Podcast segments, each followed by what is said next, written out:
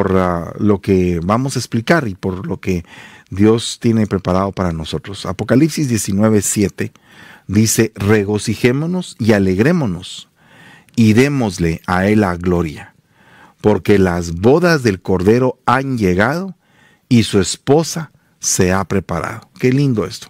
Las bodas del Cordero han llegado y su esposa está preparada. Esta palabra preparación, eh, realmente necesitamos estar preparados, estar verdaderamente preparados como la reina Esther, que tuvo un tiempo en el cual se preparó para ser presentada delante del rey. Yo creo que el libro de la reina Esther encierra una figura muy preciosa, igual que el libro de Ruth.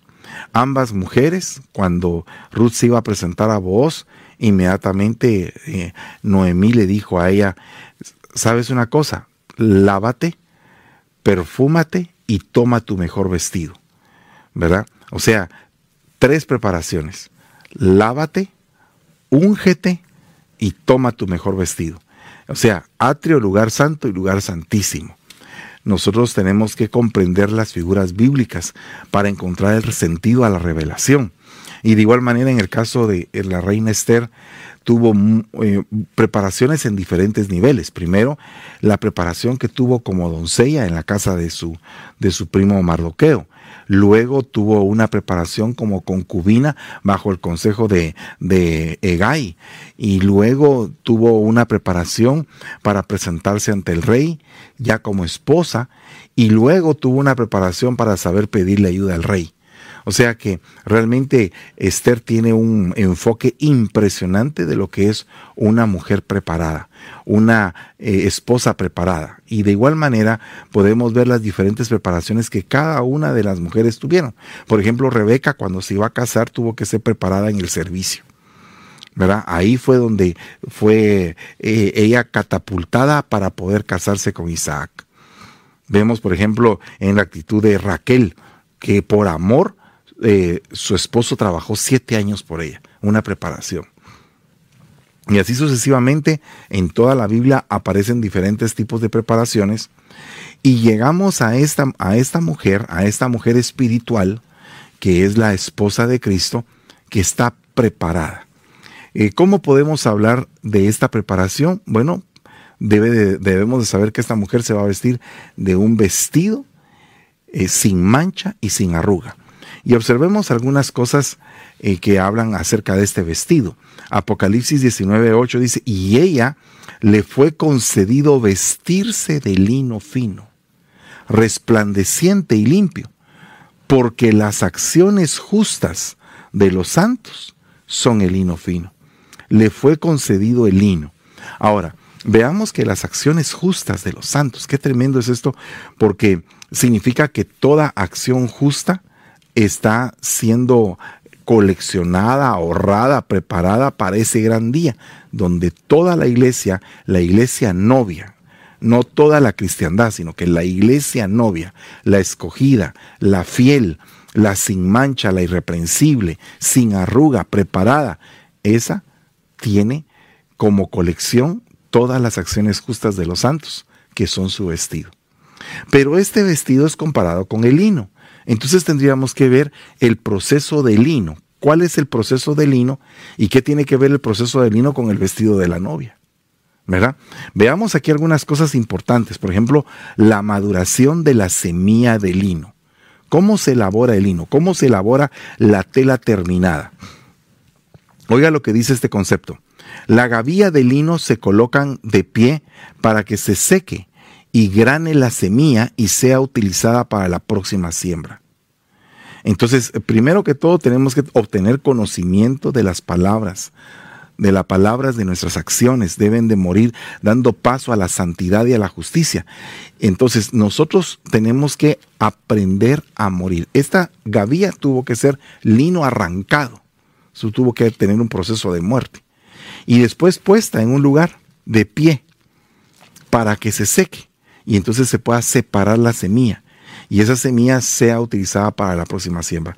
Pero ah, observe que esta, esta gavilla que fue separada es una gavilla primicia, es una gavilla apartada para la próxima siembra. Y acuérdese que los que vamos a resucitar primero en este caso serían las primicias. Entonces tiene que ver una cosa con la otra. Veamos el punto de la maduración de la semilla. Esta semilla que se coloca de pie no puede ser una semilla eh, sin formación, una semilla verde, una semilla eh, que no llegó a su nivel, sino que tiene que ser una semilla de calidad.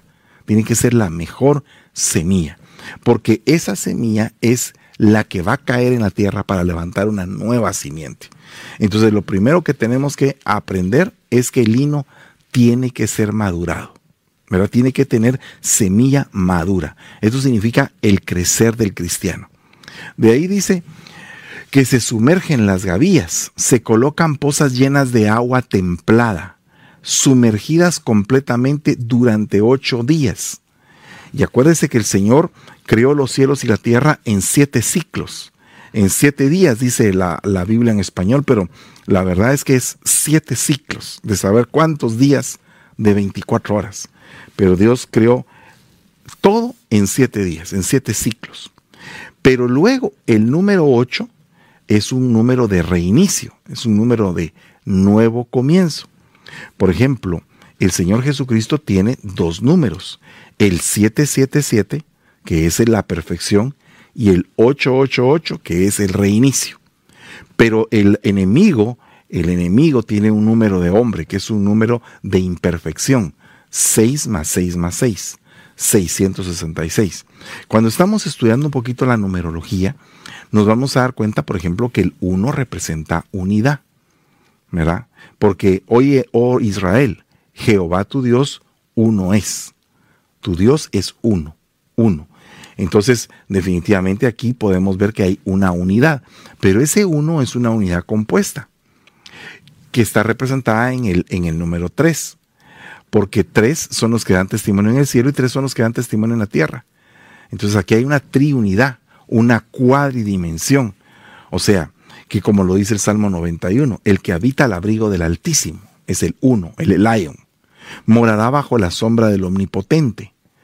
Entonces aquí eh, diré yo a Jehová, esperanza mía, castillo mío, mi roca, en quien yo me fundo, en quien yo confiaré. Entonces aquí en este punto es el omnipotente sería el Espíritu Santo, Jehová es el Padre y la roca es el Hijo. Y los tres están metidos dentro del Señor, dentro del Dios altísimo, el Elion, el uno. Entonces aquí estamos hablando de números, numerología bíblica. Entonces tenemos el número uno unidad, el número tres trinidad, pero el número dos es comisión, andarán dos juntos si no se ponen de acuerdo, dos juntos alcanzan mejor remuneración por su trabajo. Donde dos o más estén, ahí estaré yo en medio de ellos.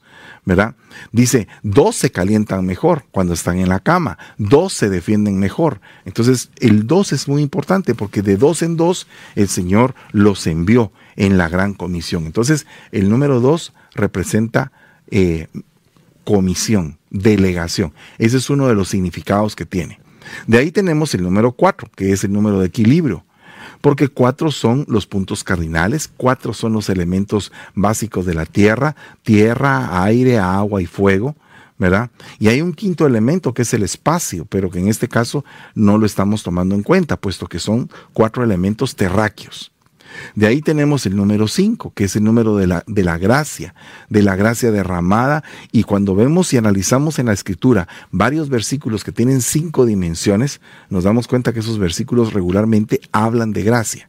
Pero también entendemos que la gracia manifiesta de Dios es a través de los dones, de los dones en forma de hombres, y en este caso son los ministerios. Y los ministerios son básicamente los dones que el Hijo ha dejado. ¿Para qué? Para edificar a esa amada. Entonces, el número 5 es un número de gracia. El número 6, pues como le repito, es número de hombre. El número 7 es número de perfección. Pero el número 8 es número de reinicio. Y entonces aquí dice que cuando se sumergen las gavillas en agua, tiene que ser durante ocho días. Entonces Tito 3.5 dice, Él nos salvó no por obras de justicia que nosotros hubiéramos hecho, sino conforme a su misericordia, por medio del lavamiento de, oiga, la regeneración y de la renovación por medio del Espíritu Santo. Entonces, esa palabra regeneración, palinginesia, significa renacimiento espiritual, renovación espiritual, restauración mesiánica, un corazón regenerado. Entonces acá, cuando estamos hablando de reinicio, de lino, necesitamos nosotros tener un reinicio. Veníamos de una forma viviendo, aceptamos al Señor Jesucristo, nos enviste de poder, nos da una nueva categoría y una nueva eh, vida. Esta nueva vida la tenemos que aprovechar. La nueva vida en Cristo es algo maravilloso que todos debemos de agarrar. Y cuando nosotros agarramos todo esto, entonces vienen las bendiciones hacia nuestra vida. Y esas bendiciones permiten que nosotros crezcamos, que nos potencialicemos, que maduremos y que tengamos todo ese desarrollo. Pero no puede venir un desarrollo si no hay un reinicio no puede haber un desarrollo si no hay una muerte. Entonces en, el, en la diapositiva anterior vimos muerte, vimos madurez, vimos eh, apartado de primicias, vimos uh, gavillas que se secan para poder generar las semillas adecuadas, pero en esta diapositiva estamos viendo que el resto de gavillas se colocan en agua templada para que tengan un reinicio, un reinicio completo. Luego el lino se pone a secar sobre peñas. Fíjese el punto. La siguiente administración eh, es dada por Cristo como el sol de justicia, ¿verdad? Estando cimentado sobre la roca que es Cristo Jesús. Entonces, miren, más a vosotros los que tenéis mi nombre, los que teméis mi nombre, se levantará el sol de justicia con la salud en sus alas y saldréis y saltaréis como becerros, como terneros de la manada o del establo, según la versión. Ahora, el punto es que aquí hay un secado nuestra vida tiene que ser alumbrada por Cristo. Tiene que ser secada, esa, esa, esa húmeda que estaba humedecida, ahora la van a poner a secar sobre la roca. Nuestra vida tiene que estar sobre la roca, que la roca es Cristo. Pero y de su boca salía una espada aguda de dos filos y su rostro era como el sol cuando resplandece en su fuerza. Dice que el rostro del Señor hermosea nuestro rostro. Dice que nosotros tenemos que comparecer ante el Señor. Tenemos que accesar al trono de la gracia y de la misericordia. Vengan y razonemos, dice el Señor. Si tus pecados son como la grana, serán emblanquecidos como blanca nieve. Entonces tenemos que comparecer, tenemos que tener una comparecencia ante el Señor. Todos los días de Santa Cena nosotros comparecemos ante el Señor en un juicio propio que nosotros nos hacemos diciendo, Señor, hemos pecado contra el cielo y contra ti, perdónanos, por favor, límpianos de toda maldad ah, y, y, que la justicia de la sangre de tu Hijo Jesucristo se haga evidente en nosotros. Y seguimos creciendo. Y seguimos creciendo y seguimos creciendo, pero tenemos que estar sobre la roca. Acuérdate que la Biblia dice que el hombre que es prudente edifica su casa sobre la roca. Entonces nosotros tenemos que pedirle al Señor tener una relación con la roca. Entonces tenemos al hombre prudente que edifica sobre la roca. Pero también tenemos a los conejos, pueblos sin fuerza, que hace su nido debajo de la roca. Entonces la roca no solamente te expone, y es tu fundamento, sino que también te cubre y es tu defensa, dependiendo de qué ángulo lo quieras ver. Pero en el caso del lino, el lino se pone sobre la roca para que se seque. Ahora, tenemos que ver otro punto, machacar el lino. Ya empieza el proceso. Secado el lino es machacado con un mazo de madera, es golpeado, un martillo de madera, es un trato ministerial para aquel que tiene que abandonar la necedad. Mira, todos nosotros venimos a la iglesia y venimos pensando que somos lo mejor. Pero la Biblia dice que nosotros fuimos escogidos de lo necio, de lo vil, de lo menospreciado, de lo pobre, de lo insensato del mundo, de lo débil. Entonces aquí hay cinco ministerios que están dedicados específicamente a ver ese trato del alma. Por ejemplo, dice que eras necio. Dice que el Señor agarró a lo necio para hacerlo sabio tuvo que escoger un maestro. ¿verdad? Tuvo que escogerlo. Dice que agarró a lo pobre de este mundo, a lo indigente, a lo forastero, a lo que no tenía hogar, y le dio un evangelista para que el evangelista le señalara que tenía un hogar. Dice que agarró a un menospreciado. ¿Para qué? Para ponerle un pastor y decirle que ese menospreciado tiene un valor que es la sangre de Cristo. Agarró a un débil que no tenía eh, tal vez la voluntad, el deseo de descollar o de ser alguien. Y el Señor le envió un profeta que le dijo, ¿cuál es tu propósito? quiero, hijo mío, le dijo Samuel a Saúl, revelarte lo que hay en tu corazón. Porque el día de mañana, él no sabía que el día de mañana iba a empezar a ser rey sobre Israel. Y de ahí tenemos a lo vil, a lo que no tiene nombre, para poderle dar un nombre. Y Dios escogió cabezas apostolares para que fueran paternas, cabezas paternas, y que pudieran tener, eh, generarse un linaje de parte de Dios. Entonces, todo esto influye en el trato que tú vas a tener en la iglesia. Te vas a topar con hermanitos que no son muy cariñosos, que digamos, sino que son duros, pero que van a ir trabajando tu alma de tal forma de que vas a ir creciendo, vas a ir formando el carácter que el mundo no te pudo formar, que no pudiste aprender en la escuela o que incluso no aprendiste en la casa de tus padres. Probablemente en la casa de tus padres hacías lo que querías y como le dijeron a, a Pedro, cuando eras joven Pedro, hacías lo que querías. Pero cuando seas viejo, otro te va a tomar y te va a ceñir y te va a llevar a donde no quieras. Entonces, este es el punto bien importante porque siempre debe de haber un trato ministerial, porque la palabra martillo es aquella que golpea y desmenuza la roca y es una palabra que sirve para el trato de tu alma. Y segundo, que golpean en madera, porque es un martillo de madera que se usa. Y la madera significa la humanidad. ¿Por qué? Porque la madera viene de un tronco de un árbol y nosotros somos plantío de Jehová, robles de justicia, que fuimos cortados, que tuvimos que morir y ser derribados porque éramos demasiado altivos éramos demasiado llenos de orgullo, de, autosuficiencia, de un carácter voluntarioso y tuvimos que ir aprendiendo a que Dios nos tiene que someter. Pasamos de la etapa de un toro a la etapa de un buey y ahora ya como bueyes del Señor vamos abriendo surco con la paciencia adecuada. Ya no somos un toro que va a agarrar el arado y lo va a hacer de un lado para otro.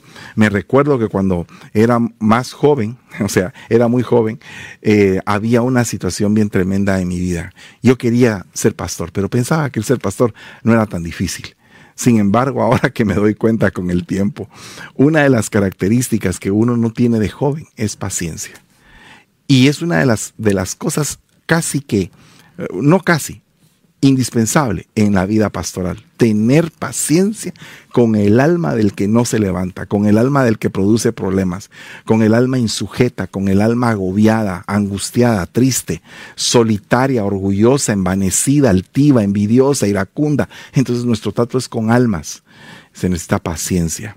Dice Proverbios 27, 22, aunque machaques con el mazo al necio en un mortero entre el grano molido, no se apartará de él su necedad. Tiene que ser una obra espiritual y tiene que haber una actitud de entrega espiritual también. Dice, no es mi palabra como fuego, declara el Señor, y como martillo que despedaza la roca. Entonces tenemos que trabajar para poder nosotros ser lino, para tener vestiduras de lino, acciones justas de los santos. Tenemos que pasar por el proceso del machacamiento. Tenemos que pasar por el proceso de sentirnos en algún momento hasta aplastados por los mismos hermanos y decir, Señor, pero ¿qué es esto? Y a veces nos asombra y decimos, pero no, yo no quiero y que me voy de la iglesia porque no quiero este trato que aquí queda pero no sabes que en ese trato está tu crecimiento. Está el secreto preciso para que tú un día te vistas con vestiduras de lino fino, resplandecientes, que serían las acciones justas. Que sería todo este proceso, pero que en este proceso es literal, pero que en nosotros se va a hacer como una figura. Ve, mira lo que dice, el proceso de aspado se realiza en lugares abiertos, pero cubiertos de sol. Trabajo realizado por mujeres, este proceso tipifica morir a las pasiones y deseos pecaminosos, proceso que se hace bajo cobertura y en actitud de alabanza. Entonces tenemos que ser trabajados. Pero ¿cómo podemos ser trabajados si no reconocemos autoridad? ¿Cómo podríamos ser trabajados si no entendemos que debemos de ser obedientes? Muchas veces nosotros no nos damos cuenta, pero la realidad es que están trabajando con nuestra alma. En algunos casos es algo casi que imperceptible, pero en otros casos tiene que ser evidente porque el alma es demasiado necia. Y en ambas cosas se manifiesta la autoridad. Por ejemplo, eh, como decía mi pastor eh, el día de ayer, anteayer, decía él de que había que exponer la enseñanza, no imponerla. Y entonces yo me pongo a meditar sobre cómo exponemos la palabra. Hoy se está dando una exposición de la palabra. Y te estoy diciendo, tú quieres tu vestido de lino, resplandeciente, fino, sin mancha. Tienes que aprender a obedecer. Tienes que aprender a morir a tus pasiones, a tus deseos pecaminosos.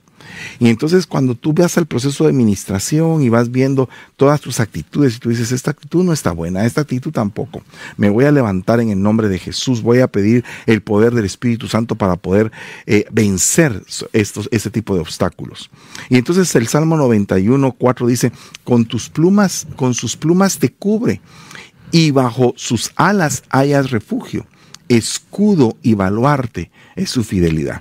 Qué lindo es estar bajo alas bajo alas. Dice la Biblia, baten alegres las alas del avestruz. ¿Por lo bello de su plumaje? No, porque se desinteresa de sus huevos, dice. Los entierra en el desierto para que la arena los caliente. No es un animal responsable. No, no se pone a pensar que en algún momento una serpiente o un cualquier animalito puede venir y se puede comer sus huevos. No, sino que los deja abandonados. Entonces, ¿Qué significa esto? Que esas no son las alas correctas, las que te dejan abandonado, sino que son las alas del avestruz. Pero el ala correcta, el ala correcta pareciera que también pudiera ser un abandono, pero no es un abandono. El ala correcta son las alas del águila que están sacudiendo enfrente de tu nido y que te están diciendo que te tienes que salir del nido y que tienes que volar. Y cuando, y cuando eres lanzado del nido a volar, sientes que te abandonaron pero lo que está pasando es que te están dejando a que aprendas a estirar tus alas. Entonces también tú tienes que saber cómo es la perspectiva y también cuál es la intención espiritual de lo que están haciendo contigo. Porque de seguro puede ser que te estén preparando para algo grande y tú no te has dado cuenta. Probablemente en ti vieron una madera bien bonita de la que dijeron tenemos que hacer un, un, un, un buen utensilio de esta, manera, de esta madera y alguien podría pensar equivocadamente, entonces me están usando en la iglesia. Pues definitivamente que te estamos usando. Definitivamente. Porque si eres buena madera, si eres una persona que Dios quiere utilizar, pues ¿y cómo no te vamos a usar? Porque en la medida que te usemos, tú vas a desarrollar tu carácter, tu paciencia, tu trato con los hermanos, tu alma se va a sujetar, vas a crecer, vas a aprender palabra, vas a recibir doctrina, te van a catapultar en un, en un, en un servicio, en un puesto de servicio, te van a establecer un propósito y te van a lanzar. Cuando llega a eso, wow, el proceso está bien, el proceso, ¿verdad? Este proceso de aspar es utilizar dos aspas o maderos atravesados en forma de X, ¿verdad? Y sirve para formar el lino en la estofa. En la estopa. Aquí hay algo bien tremendo, porque el paso siguiente es el rastrillo tipo peine, hecho de púas metálicas. A esto se le llama cardado. Y de ella resulta tres calidades de lino. Y empiezan a raspar, a raspar, hasta que empiezan a salir todos todos los filamentos y todos Los tascos es la parte más vasta y se usa para hacer costales. La estopa es de calidad intermedia. El lienzo constituido por la fibra más fina. Este define el nivel que tú estás en la iglesia. ¿Qué quieres ser tú? ¿Lino para costal? ¿Lino para, para estopa, calidad intermedia? ¿O un lienzo constituido de la fibra más fina y más pura? Es depende de cuánto tú quieras que te raspen. Es depende de cuánto tú quieras que trabajen en ti. Entonces hay, hay temporadas que tú dices, Señor, ¿qué pasó conmigo? ¿Por qué no avanzo? ¿Qué es lo que hice? ¿Verdad? Posiblemente en algún momento tu pastor solamente te dice hola. Y tú dices, ¿por qué me dijo solamente hola? ¿Por qué no me habló? ¿Qué pasó? ¿Qué hice? ¿Qué, qué, qué es lo que estoy haciendo mal? Pero eso te sirve para poderte introspectar. Y tú dices, Señor, ayúdame, ayúdame a entender qué es lo que hay en mi corazón para poderlo entregar y poder mejorar. Es que la vida del cristiano no puede ser estática. La vida del cristiano no puede ser sin fruto. La vida del cristiano tiene que ser con fruto, tiene que ir evolucionando y creciendo, cada día presentándose de una mejor manera. Aquí como vemos tres calidades, podemos entender carnal, sentimental y espiritual. Podemos entender como atrio, lugar santo y lugar santísimo. Entonces nosotros tenemos que saber en dónde queremos estar. Mira, yo no quiero ser costal, yo quiero estar en el lugar santísimo, en el hino más fino, pero tengo que saber que para llegar ahí me tienen que raspar. Entonces yo tengo que empezar a entender que va a venir un trato para mi vida, el cual me va a raspar y me va a limpiar y me va a hacer del, lino más finísimo. Eh, en algún momento eh, el pastor de mi pastor dijo, tenga cuidado si a usted como cristiano no le pasa nada. Porque es mejor que le esté pasando a que no le pase nada. Porque si no le pasa nada, es peligroso, porque puede ser que se haya quedado estático o ya no haya crecido en el Señor. Pero si están pasando, si usted tiene luchas espirituales, si usted está peleando la buena batalla y usted está avanzando y pidiéndole al Señor cada día más bendiciones, es porque algo grande va a suceder en tu vida. Y Dios te tiene preparado para algo grande. Y tú tienes que creerlo. Dice la Biblia que no es malo anhelar los mejores dones. Después de todo esto, ah, empieza el hilado. Y oiga lo que dice, esta operación se realiza con ayuda del uso y de la rueca. Fíjese que el uso y la rueca son armas de la mujer virtuosa. Y la finalidad es convertir las fibras de un hilo continuo para hacer madejas. Y el uso y la eh, eh, rueca. Empieza a hacerse el hilo y hasta que se hace un filamento bien grande. Este es, esto es precisamente lo que representa el proceso de la comunión con tus hermanos para formar hilos que no se van a romper. ¿Qué significa eso? Aprender a vivir con los demás. Dice Colosenses 3:14, y sobre todas estas cosas vestidos de amor, que es el vínculo, vínculo de la unidad. No puede haber unidad sin amor. Tiene que haber amor para que haya unidad, para que haya match, para que haya verdaderamente una paz y un entendimiento y una, un poder congregacional. Primera de Corintios 1.10 dice, os ruego hermanos por el poder, de, por el nombre de nuestro Señor Jesucristo, que todos os pongáis de acuerdo. Ah, eso es algo delicado. Mire, eso es como que la primera parte, ponerse de acuerdo. Ponerse de acuerdo todos los hermanos y de saber que siempre hay alguien que quiere quebrantar el acuerdo que se hace. El proceso de ponerse de acuerdo. En una pareja es difícil. Ahora imagínense en una congregación, ponerse todos en el mismo sentir. Por eso es que dice la Biblia que en el libro de los Hechos, la primera congregación, la primera iglesia, estaban todos en un mismo sentir. Todos eran de un mismo parecer, unidos en la oración, en el partimiento del pan. Entonces, ¿qué había ahí? Una unidad. Pero ¿qué es lo que quiere el enemigo? Robar, matar y destruir, dividir, sembrar la cizaña. Es lo que quiere las operaciones satánicas, eso es lo que dicen. Entonces, ¿qué es lo que pasa? Que no se va a dar el hilo si no hay amor. Pero cuando hay hilo, entonces es porque hay amor y entonces la unidad es férrea. Y yo quiero en el nombre de Jesús que tú te, te provoques a ti mismo el deseo de decir, eh, quiero estar con mis hermanos. Es difícil, es difícil, pero los extraño. Mis hermanos a veces se ponen un poquito raros, pero, pero los amo en el Señor y, y voy a estar ahí. Y entonces tú te metes y eres parte de ese hilo que se está formando. Ahora, veamos otra cosa. Después viene el proceso de la descontaminación, porque ya está el hilo puesto, pero hay que limpiarlo y todo. Hechas las madejas, se empapan de una pasta hecha de agua y de ceniza, pasadas por un horno durante toda la noche. ¿Verdad? Entonces, vea lo que dice números 19, 17. Entonces para la persona inmunda, tomarán de las cenizas de lo que se quemó para la purificación del pecado y echarán sobre ella agua corriente en una vasija. Qué tremendo, ¿verdad? El proceso del lino, cómo se parece a la descontaminación. ¿Qué es un proceso de descontaminación? Bueno, es un proceso en el cual tú te empiezas a alejar de todas las cosas que no te traen ningún tipo de edificación personal. Eh, son las cosas que en algún momento te pueden destruir o pueden cegar o pueden hacerte que te desvíes del camino que has iniciado en el Señor. Y nosotros tenemos que ser cuidadosos de eso porque precisamente el enemigo lo que quiere es que estemos divididos. Y tenemos que pedirle al Señor misericordia para que Él nos vaya mostrando cuáles son sus propósitos y que podamos descubrirlos, ¿verdad? Y que nosotros podamos estar siempre de continuo entendiendo que tenemos que limpiarnos. ¿Verdad? Ahí es donde empieza el proceso de blanqueado de lino. ¿Y cuántos no nos hemos recordado de aquella palabra que dice, el que se considere limpio, límpiese más?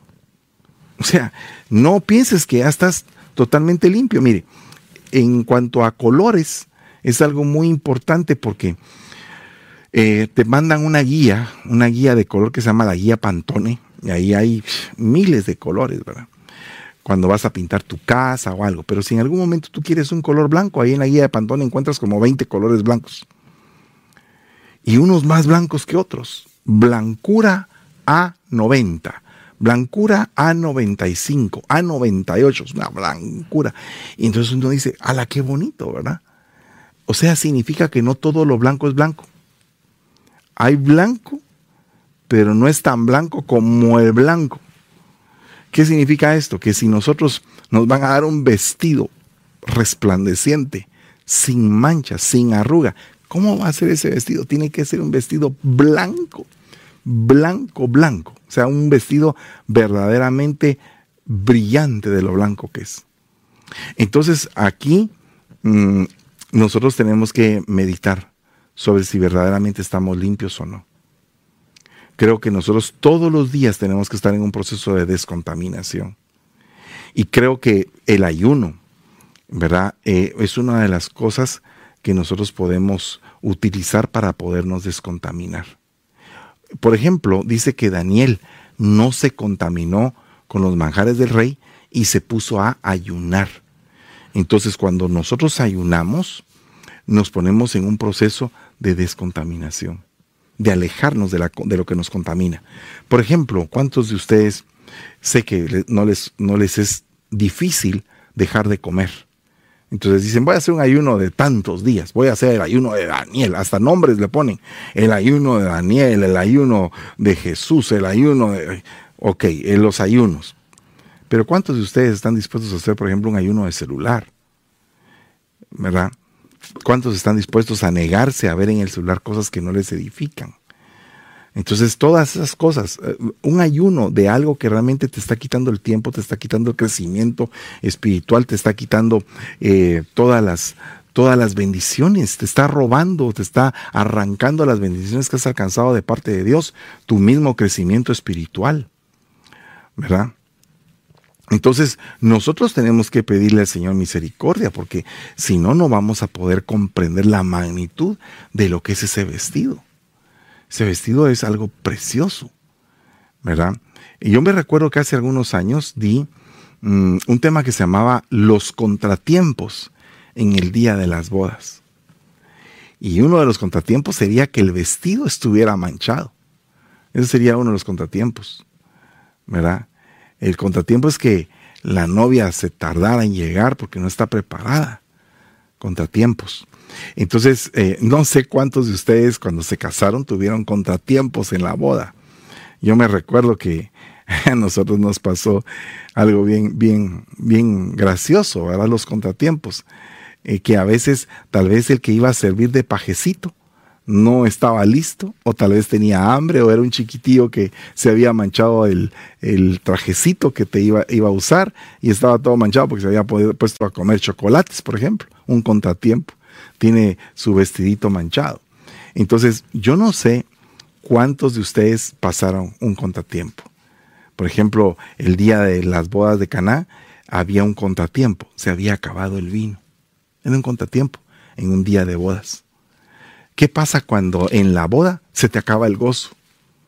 Pensando en que iba a ser un día de felicidad, se te pone un día bien tormentoso. Que alguien quedó mal, que tu, que tu prometida se enojó, que tú te enojaste, que todo el mundo se enojó el día de la boda. ¿Por qué? Por un contratiempo. Entonces yo creo que tenemos que prepararnos para tener ese vestido, ¿verdad? Para, para poder vestirnos nítidos. Dice, la gloria que me diste, les he dado. A la que tremendo eso. Porque aquí hay una evolución de cuerpos, porque digamos que nosotros empezamos en un cuerpo de pecado, ¿verdad? Ese fue como que el primer cuerpo que conocimos, el cuerpo de pecado. No teníamos un raciocinio de podernos arrepentir ni de querer arrepentirnos. Pero de repente Cristo nos encontró en esa condición. Nos perdonó y nos dio un cuerpo de inocencia. ¿Cómo así eso? Un cuerpo de inocencia. ¿Por qué? Porque el Señor nos perdonó todos los pecados. Pero mire hermano, pero ¿cómo le pudo perdonar todos los pecados? Cuando yo me convertí a Cristo, eh, no, no me imaginaba la magnitud de lo fácil y a la vez lo complejo que es eso. Porque lo fácil es que tú recibes a Cristo y que es borrón y cuenta nueva. Nada de lo que hayas hecho se te va a tomar en cuenta aún y cuando sea algo grave. No se te va a tomar en cuenta porque lo hiciste en ignorancia. Borrón y cuenta nueva. Te puedes sentir perdonado. Recibiste a Cristo como tu Señor y Salvador. Qué lindo eso. Entonces se te dio un cuerpo de inocencia. Pero en el cuerpo de inocencia no podías quedarte ahí. ¿Verdad? Tenías que crecer. Tenías que recibir el bautismo en agua, el bautismo en el Espíritu y empezar a hacer las obras del Señor. Entonces estabas en el cuerpo de pecado, cuerpo de inocencia, y de repente empiezas a tener un cuerpo magnificado. Un cuerpo donde se empiezan a operar cosas milagrosas. Después está el cuerpo el cuerpo transfigurado, el cuerpo glorificado y el cuerpo celestial. Entonces, hay una cantidad de cuerpos que nosotros vamos a accesando, accesando, accesando. Y entonces en medio de todo ese crecimiento va cambiando nuestra gloria. Va cambiando la gloria que Él nos dio, que no es nuestra, pues, pero lo que te quiero decir es, al decir nuestra, es porque nos sentimos propietarios de la gloria que Él nos ha entregado. Tan lindo tan lindo, pero la gloria es de Él siempre. Y dice, yo en ellos y tú en mí, para que sean perfeccionados en unidad, para que el mundo sepa que tú me enviaste y que los amaste tal como me has amado a mí. Es este versículo, le quiero decir que es uno de los versículos que más, más me gusta y me deleita estudiar. Yo en ellos, yo en ellos y tú en mí. Imagínense qué poderoso. Hace algunos años mm, me ponía a pensar en el lugar que la, donde la novia iba a estar. ¿Verdad? Dice que la novia, la esposa, está a la izquierda del esposo. Entonces, si el Señor Jesús es aquí, la novia está aquí, la esposa, o sea, nosotros. Y dice que el Hijo está a la diestra del Padre. Entonces, el Padre está aquí, a la diestra del Padre está el Hijo, a la izquierda de la, del hijo está la novia, entonces la novia ¿dónde queda? Entre el padre y el hijo.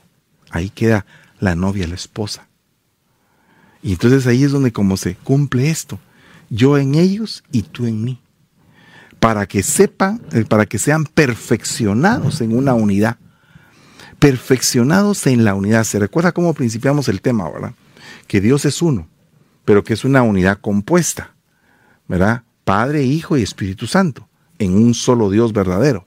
Es una unidad compuesta. Y cuando dice aquí, perfeccionados en la unidad, ¿cuál será? ¿Será que es la unidad que tienes con el vecino o con el mismo hermano de la iglesia? Bueno, con el hermano de la iglesia es una de las pequeñas dimensiones de la unidad. Pero cuando está hablando de esta unidad, está hablando de la unidad divina. O sea que si nosotros vamos a estar dentro del seno del Padre. imagínate, yo en ellos, tú en mí, todos depositados en lo mismo. Entonces la novia, la perfecta, va a estar dentro de Dios. No va a poder salir de ahí. Y qué lindo que mejor ni salga. Ahí es donde debe de estar. Entonces por eso es que el galardón para ser novia es muy alto. Es muy alto. Solamente Dios puede hacer que nosotros demos la talla. Pero nosotros tenemos que esforzarnos. Por eso es que me esfuerzo, decía Pablo, me esfuerzo. Tenemos que luchar para alcanzar esas dimensiones, porque si no, no las vamos a poder alcanzar. Y también, como, no, como humanamente no lo podemos hacer, tiene que hacer el Señor su obra y nosotros nuestra actitud. Como Gedeón, poniendo nosotros la fuerza, pero el Señor cubriéndonos con su fuerza para que todas las cosas imposibles se hagan posibles. Eso es lo más importante. Vamos a orar, hermanos, y le doy gracias al Señor por esta noche. Espero en el Señor que tú ponga, te pongas tu vestido de lino. Que te pongan, más bien dicho, tu vestido de lino. Padre, en el nombre de Jesús te damos gracias. Bendecimos esta enseñanza, Señor. Te suplicamos que nosotros seamos vestidos, vestidos con ese lino, que son las acciones justas.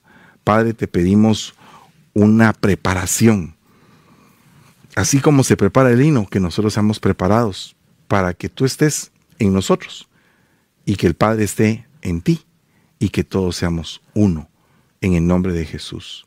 Padre, te damos gracias y te bendecimos, Señor. Amén y amén. Solamente quiero enfatizar esto.